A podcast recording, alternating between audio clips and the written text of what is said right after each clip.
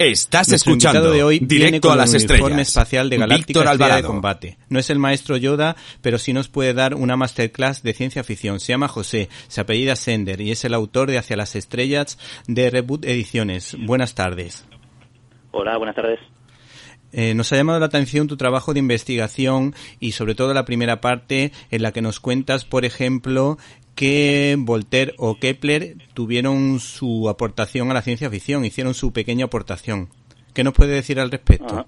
Bueno, pues que la verdad es que estuve investigando para intentar eh, intentar datar el origen el origen real de la ciencia ficción y bueno, es prácticamente imposible datarlo porque depende mucho de la visión de ciencia ficción que tenga cada uno, pero sí que se puede decir que uno de las de los primeros antecedentes reales en los que casi todos los historiadores están de acuerdo fue fue Voltaire. Escribió un libro sobre un alienígena que viajaba por el espacio en una nave espacial, se llamaba Micromegas. Micromegas era el, el libro escrito en 1752 y la verdad es que fue uno de los primeros considerados por casi todo el mundo como ciencia ficción de verdad, porque ya tenía pues viajes espaciales, naves, gente de otros planetas, todos los ingredientes de lo que acabaría siendo la ciencia ficción.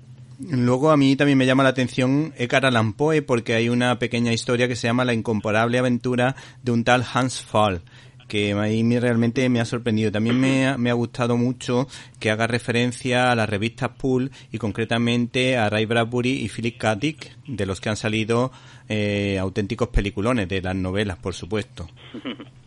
Sí, la verdad es que las revistas Pulp fueron, no es que inventaran la ciencia ficción, pero fueron sobre todo lo que la popularizó, porque claro, era por aquella época cuando existían las revistas Pulp, la mayoría de gente de gente de a pie, digamos, no tenían acceso a libros o no, no estaban acostumbrados a leer cosas muy largas y estas revistillas en las que te venían los libros seria- serializados, que cada mes te salía un capitulillo, servían mucho para que el gran público se habituara a los libros y como la mayoría de ellas eran de ciencia ficción o de fantasía, pues sirvieron mucho para convertirlo en uno de los géneros más populares y, y que gracias a ello a día de hoy siga existiendo. Bueno, de Ray Bradbury, por supuesto, nos acordamos de Fahrenheit 451 y de Philip K. Dick, eh, por supuesto, de Blade Runner. Eh, ¿A ti qué te parecen esas dos películas? A mí la verdad es que Blade Runner, eh, soy muy fan de Philip K. Dick, pero me gusta más la película de Blade Runner que el libro. La verdad, me pareció una adaptación tan buena que, que es de las pocas veces que puedes decir que, que un libro me parezca, eh, que una película me parezca mejor que el, que el libro original de la que está adaptada. Sí, sí. Bueno, eh, entre las obras que a mí me, ha- me han llamado la atención, eh, la que más me ha sorprendido ha sido una que se llama Star Crash de Luigi Cozzi, eh, que estaba protagonizada por David Hasselhoff, algo que a lo mejor nadie se acuerda, y el título que le has puesto me ha parecido genial, El choque fantástico. Sí, la verdad es que procuro, bueno, hacer algún comentario gracioso en el libro porque eso siempre ayuda a que a que sea más divertido de leer, ¿no? Un libro así que habla tanto de cine y, de literatura, pues que siempre se haga, se haga menos y la gente se divierta leyéndolo. Pero sí, esta película es muy curiosa porque, bueno, no era el protagonista, era interpretaba a dos personajes distintos de la película. La protagonista era Caroline, Caroline Munro, haciendo de, pues, heroína espacial vestida de astronauta, típica Sí. y, y, bueno, de película de, de Roger Corman, que era un genio de la serie B, pero era la gracia era esta, que David Hasselhoff, cuando no era ni famoso, en el 78, que no existía todavía el coche fantástico ni nada de esto, aparecía ahí haciendo de, de príncipe al que tenían que ir a rescatar. Y claro, la primera vez, si ves la película sin saber que va a salir él, el tío no aparece hasta media peli, o sea, no te lo Sí. esperas. ¿sabes? Están todo el rato, ay, hay que salvar al príncipe tal, y cuando aparece dices, onda, David Hasselhoff con 20 años. Sí, sí. Y es que desde luego los italianos son auténticos genios, como demostraron, por ejemplo, con el Spaghetti Western. Aquí también se ve que tiraron de esa genialidad que a veces tienen y que a veces no tienen, porque hay algunas que son realmente insoportables. sí. sí, es verdad. Y ya La que hablamos... es Sí, sí, sigue, sigue, perdona. No, bueno, te iba a comentar que también mencionaba por aquí otra otra película italiana del espacio, precisamente, que se llamaba Terror en el espacio. Era dentro del apartado de, de serie B y terror. La verdad es que me pareció muy interesante esa película, pues es de los años 60, si no recuerdo mal, y tiene un montón de cosas que luego copiaron en Alien.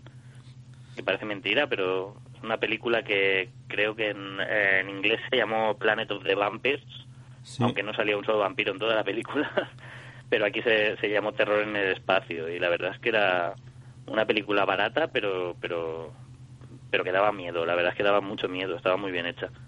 O sea que el Tarantino de la ciencia ficción podemos decir que eh, el señor Ridley Scott. Sí, más o menos, ¿eh? porque porque la verdad es que este hombre copiaba bastantes cosas de otros. Bueno, de hecho, el, el guion de Alien es un reciclado de, del guion de, de, Estrella Oscura, la primera película de John Carpenter. Sí. Que fue, fue un fracaso de taquilla porque realmente la grabó con cuatro duros cuando era un estudiante de cine y no, no triunfó mucho. Y el guionista dijo: ¿Sabes qué? Le voy a hacer un par de arreglos al guion y lo vuelvo a intentar vender. Y se lo vendió a Ridley Scott y de ahí salió Alien.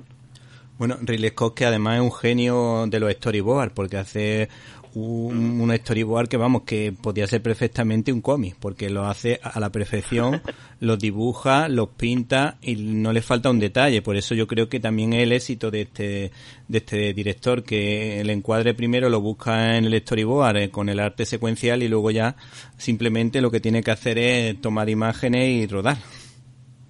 Exacto, sí. La verdad es que es, es como un artista completo, digamos, porque sabe no solo sabe dirigir, sino que sabe dibujar, también muchas veces para los directores eh, les resulta muy difícil explicarles al dibujante de storyboard cómo se imaginan ellos el plano.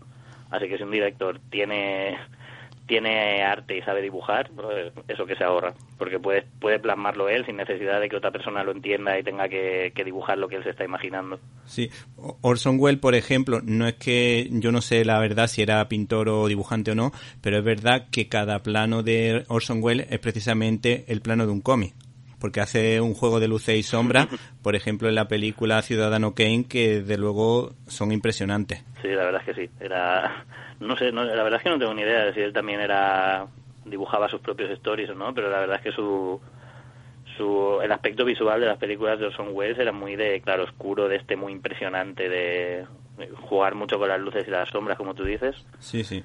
Y la verdad es que se queda grabado en la memoria. Y ya que estábamos hablando de italianos, pues aquí nos recuerda el cariño que sentía Fellini por Flash Gordon, que los italianos yo lo descubrí hace relativamente poco tiempo. Bueno, aparte de que hay algunos que son auténticos genios, son muy aficionados a, a las viñetas. De hecho, sus cómics suelen tener mm, unas 100 páginas, normalmente cuando, por ejemplo, los álbumes franceses, donde también hay muchísima ficción, son bastante más cortos. Entonces, aquí me ha llamado la atención eso que cuenta sobre Flash Gordon, que desde luego es una película icónica para los que vivimos en los años 80 y de hecho yo tengo una figurita de merchandising, un Flash Gordon, que no creo que tengan muchos niños porque no era muy habitual eh, tener a ese muñeco, pero yo lo tengo entre mi colección y se lo dejo todavía a mis hijos para que jueguen con él. ¿Qué te parece a ti la peli?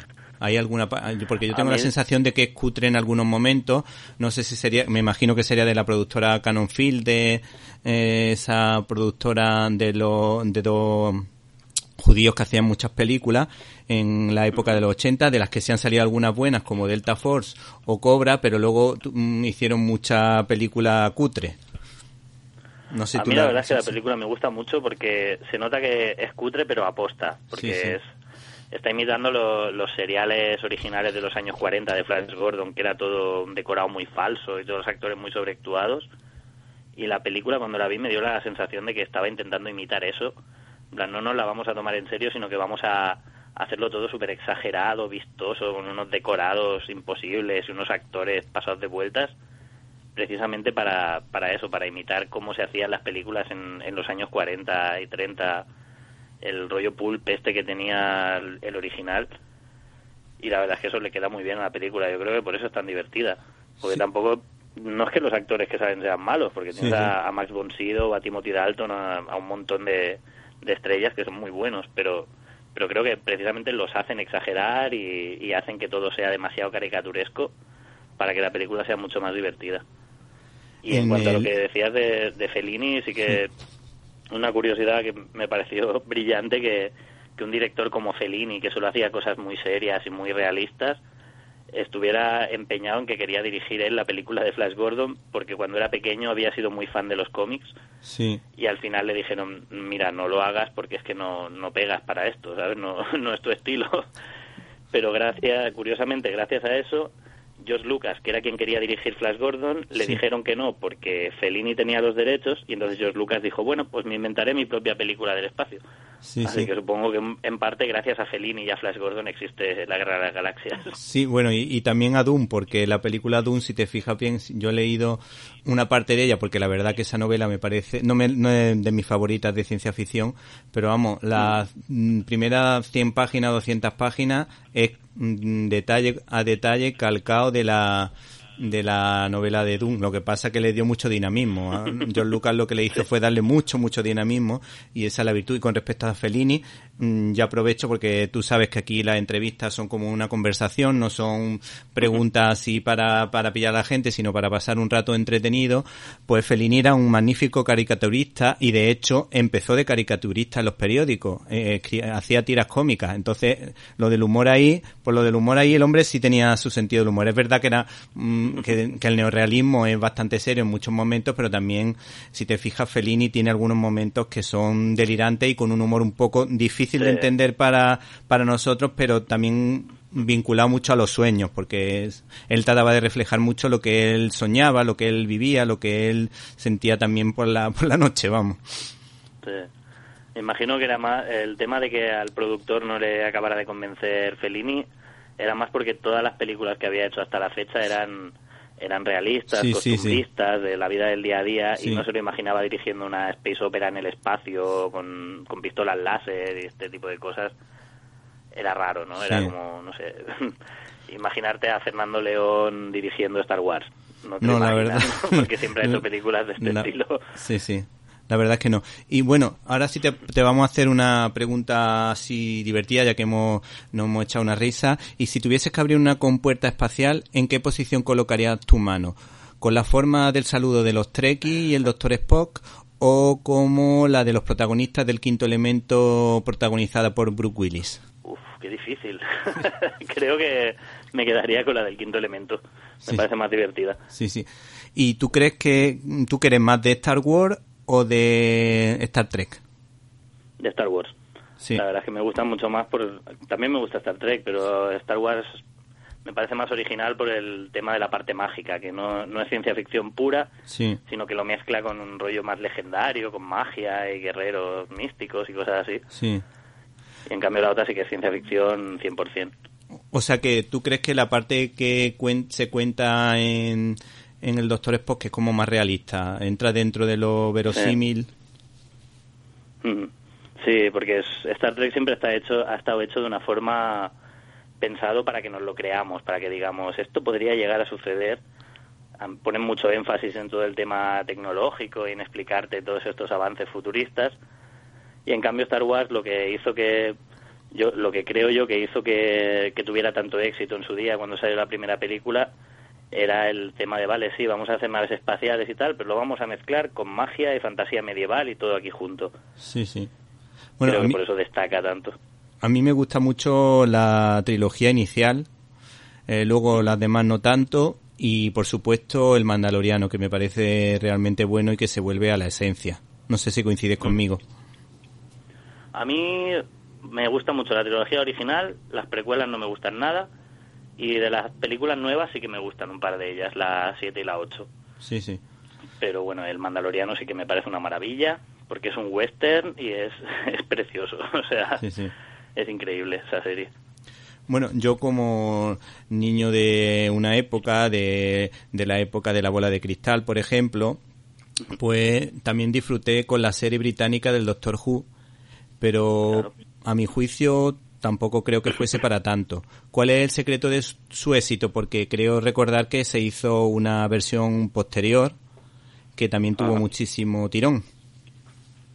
Sí, de hecho a día de hoy sigue y tiene, tiene un exitazo impresionante a nivel mundial.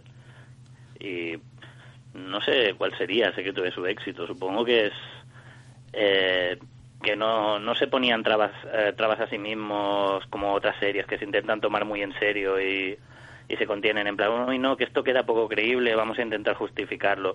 Aquí era más, vamos a lo loco, si este tío vuela por el espacio en una cabina de teléfonos, pues que lo haga, no tenemos que justificarlo. Sí, sí. Entonces quieras que no es como más desenfadado, más divertido, a la gente le gusta porque Es en plan, ah, mira, se han atrevido a hacer esto. Y aparte, bueno, cuando empezó la serie en los años 60 quisieron hacer una, un programa que sirviera tanto para niños como para adultos. Sí. Por eso no era demasiado serio. A, a día de hoy ya sí que es un poco más adulto porque tiene más violencia y es más y es más sesudo y más Sí. profundo, pero pero yo creo que el éxito que tiene ha sido por eso, por la imaginación y el, y el no ponerse límites de no marcarse límites de decir, uy, esto puede quedar poco creíble, sino hacer todo lo que se les pasa por la cabeza. Yo no sé si tú has visto alguna de las temporadas. Yo la verdad que de la última no he visto nada. No sé si me puede Sí, recomendar yo sí, algo. voy al día. Va al día. Pues entonces si nos puede recomendar alguna cosilla. ¿Qué temporada recomendaría o qué, qué aventura? No sé. Lo que se Pues te a mí ocurra. de la, de la serie moderna, que Sí. empezó en 2005, mis temporadas favoritas son las tres primeras. Las cuatro primeras, de hecho, luego ya empezó a flaquear un poco y ahora las dos temporadas más nuevas vuelven a ser bastante bastante potentes, igual que las dos, que las cuatro primeras. Sí, sí. Así que te recomendaría sobre todo la época protagonizada por David Tennant, que es, para mí es la mejor de todas, Sí. y la actual, la protagonizada por Jodie Whittaker. Bueno, pues tomamos nota. Y por otro lado, los que teníamos Canal Sur pudimos sufrir a ratos o partirnos de la risa con la serie El Enano Rojo y las disparatadas conversaciones entre un gato evolucionado y un holograma. ¿Tú la recuerdas? No sé si en tu zona también se ponía o la, has visto de alguna manera. Sí, aquí la daban, aquí en Cataluña la daban a las tantas de la noche. Tengo que decir que yo la veía de adolescente a la una de la mañana. Igual me tenía que quedar despierto Sí, sí. hasta la una de la mañana para poder verla.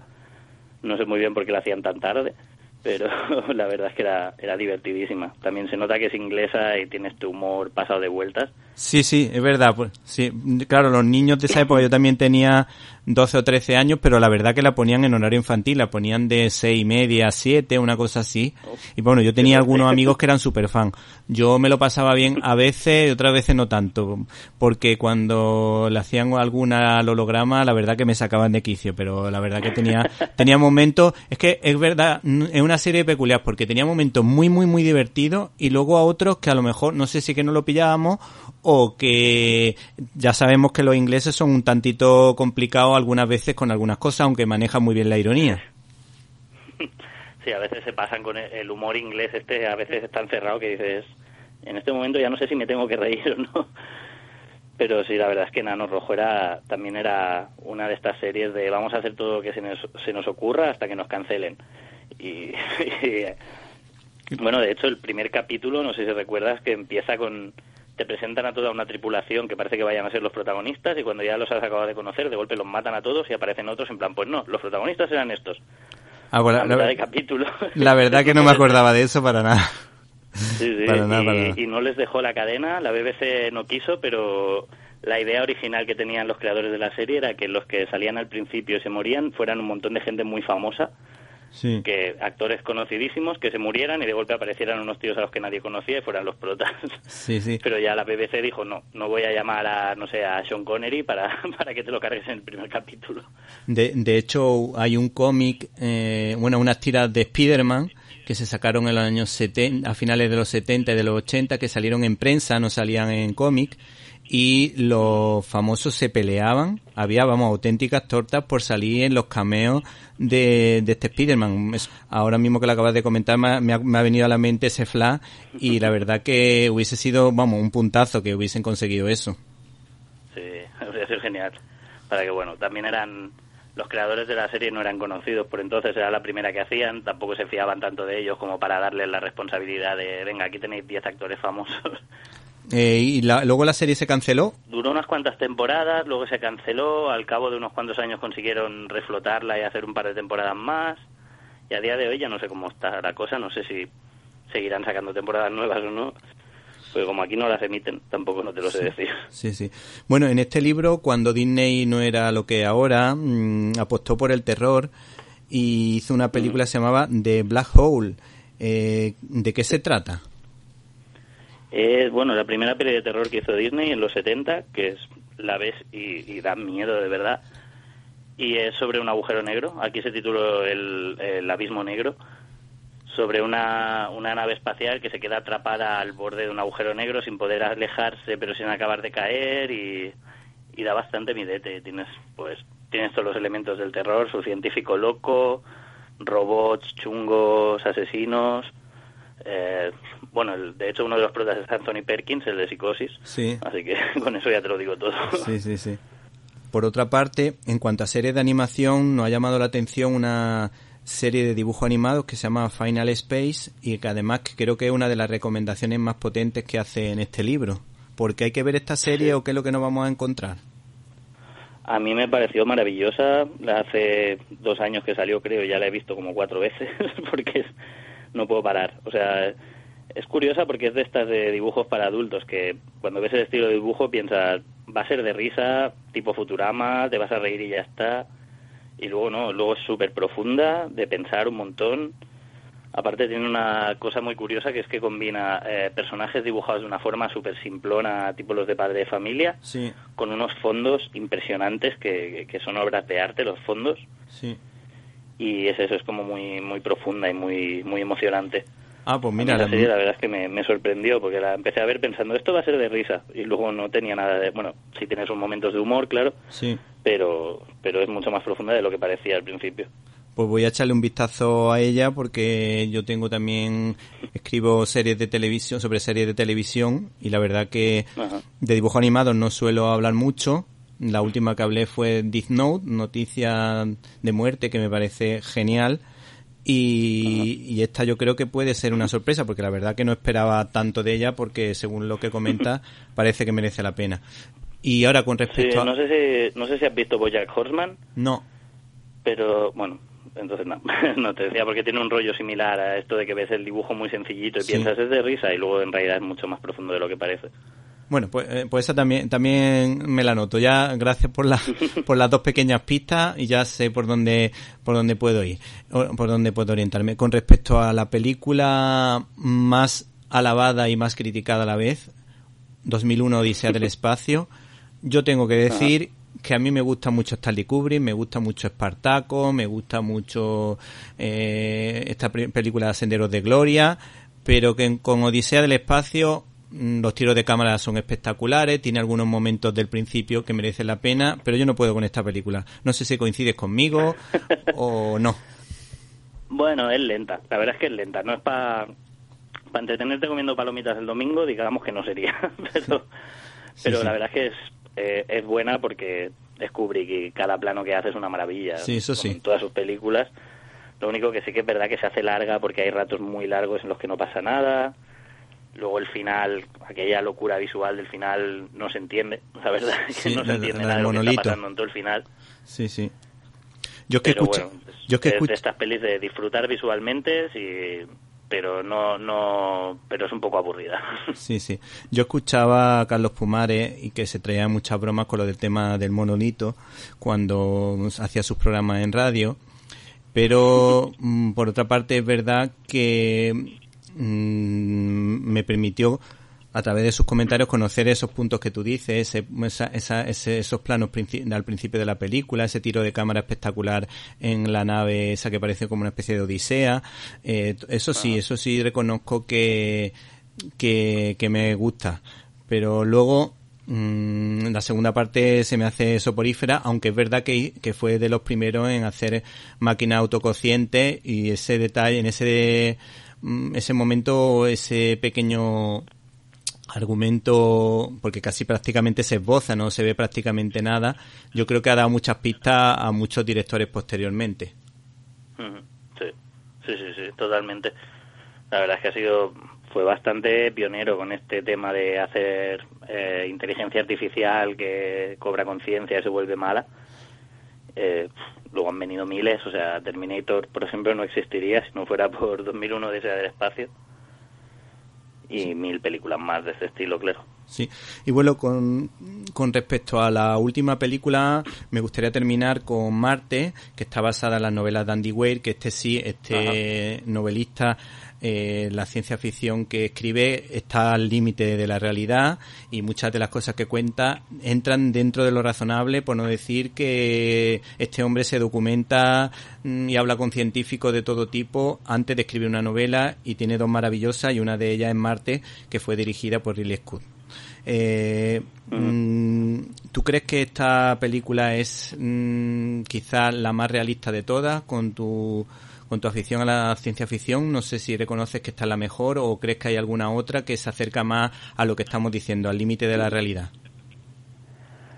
Mm, no te sé decir si sería la que más, pero ahora mismo no se me ocurre otra que sea más realista que esta. Sí, sí. Del tema de, o sea, metiéndose ya en pelis de ciencia ficción que no sea, no sé, Apolo 13, por ejemplo, a lo mejor es la peli famosa de los 90, Apolo 13. Sí.